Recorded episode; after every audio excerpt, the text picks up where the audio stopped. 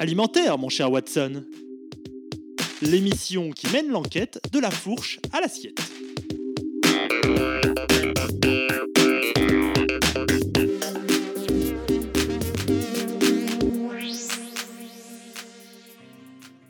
Bonjour à tous et bienvenue dans une nouvelle émission d'Alimentaire mon cher Watson. Pour ce 20e épisode, on plonge dans le délicieux monde du vin.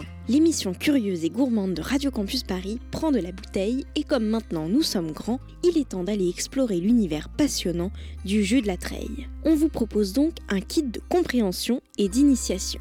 Tiens, par exemple, savez-vous ce qu'est un cépage, une appellation? Est-ce que tous les vins se gardent? Alimentaire mon cher Watson répond à toutes vos questions grâce à l'éclairage de Anne Zunino, cofondatrice de Nourriture Fut, une maison d'édition et d'organisation d'événements autour du vin, domaine qu'elle connaît bien puisqu'elle a été caviste.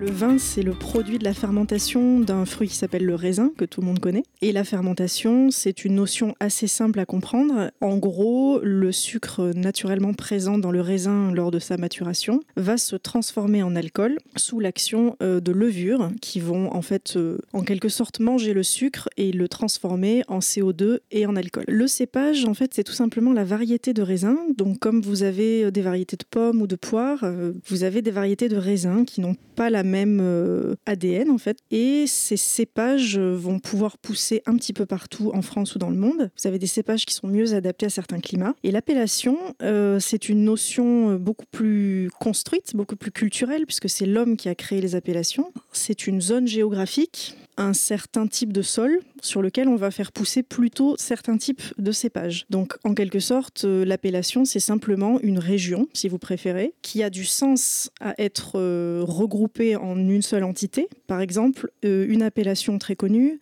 serait Châteauneuf-du-Pape. Voilà, ça c'est une appellation. Et au sein de cette appellation, on va faire pousser un certain nombre de cépages, donc de variétés de raisins comme le grenache. Que souvent je recommande de ne pas se focaliser nécessairement seulement sur le nom de l'appellation parce que ce serait très réducteur en fait vis-à-vis de la qualité finale du vin que vous allez pouvoir goûter. Oui, bien sûr, ça aura du sens par rapport au type de vin que vous pouvez espérer avoir au bout, si vous préférez un vin plutôt léger ou un vin plutôt charpenté, mais pour autant, ça n'est pas, comme je disais tout à l'heure, le seul critère euh, nécessaire parce que ce qui compte avant tout, c'est qui a fait ce vin. Donc là, on arrive sur la notion de producteur, la notion de viticulteur, vigneron. À mon avis, à mon sens, c'est quelque chose qui compte plus que l'origine de l'AOC, l'origine géographique du vin. En fait, ce qui va distinguer des vins de garde de vins de consommation courante, c'est essentiellement la façon dont ils ont été conçus et vinifiés et comment ils sont constitués. Pour faire simple, grosso modo, un vin qui va bien vieillir, mais encore une fois, ce sont des grandes généralités. C'est un vin qui dispose de trois éléments importants,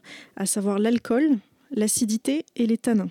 Plus un vin a ces trois éléments, plus euh, il a de chances de vieillir dans le temps. Après, il y a toujours des contre-exemples et il n'y a pas de région, encore une fois, ça n'est pas lié à l'origine géographique euh, du vin. En goûtant de plus en plus de vin, on apprend des grandes caractéristiques qui se retrouvent euh, régulièrement, mais il faut toujours accepter la notion de surprise et de différence. Moi, ce que je conseille dans la plupart des cas, c'est de partir du principe que la grande majorité des vins ne sont pas faits pour vieillir.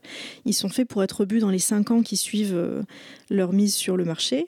Donc quand on souhaite acheter une bouteille, qui, pour une raison ou pour une autre, on souhaite garder pour 10 ans, 15 ans, 20 ans plus tard, bah, il faut demander conseil à son caviste. La grande idée reçue sur le vin et le fromage, c'est de boire du vin rouge avec le fromage. C'est une hérésie totale qui remonte à des siècles et des siècles euh, auparavant où, en gros, les vins rouges étaient très légers, beaucoup moins tanniques et beaucoup moins puissants que ceux qu'on peut trouver aujourd'hui. Moi, mon conseil avec le fromage, c'est vraiment les vins blancs. Alors après, il y a des accords plus typiques. Par exemple, vous pouvez essayer des champagnes avec des camemberts, vous pouvez essayer des blancs de Sancerre avec des chèvres. Ça fonctionne beaucoup, beaucoup mieux qu'avec les vins rouges. Et sinon, sur des accords un petit peu étonnants, il ne faut pas, il faut pas forcément suivre les conseils qu'on peut trouver dans les guides. Ou... Il faut se faire confiance. Il faut essayer d'imaginer le plat dans sa tête avec le goût du vin si on a déjà eu la chance de le goûter et voir si ça peut fonctionner. Et parfois, effectivement, il y a des choses très, très étonnantes. Euh, donc, il ne faut pas avoir d'idées reçues et il faut juste essayer. Il faut tenter. Vous avez donc maintenant quelques clés pour vous initier au vin. Et n'oubliez pas qu'il se déguste, s'apprécie et donc se consomme avec modération.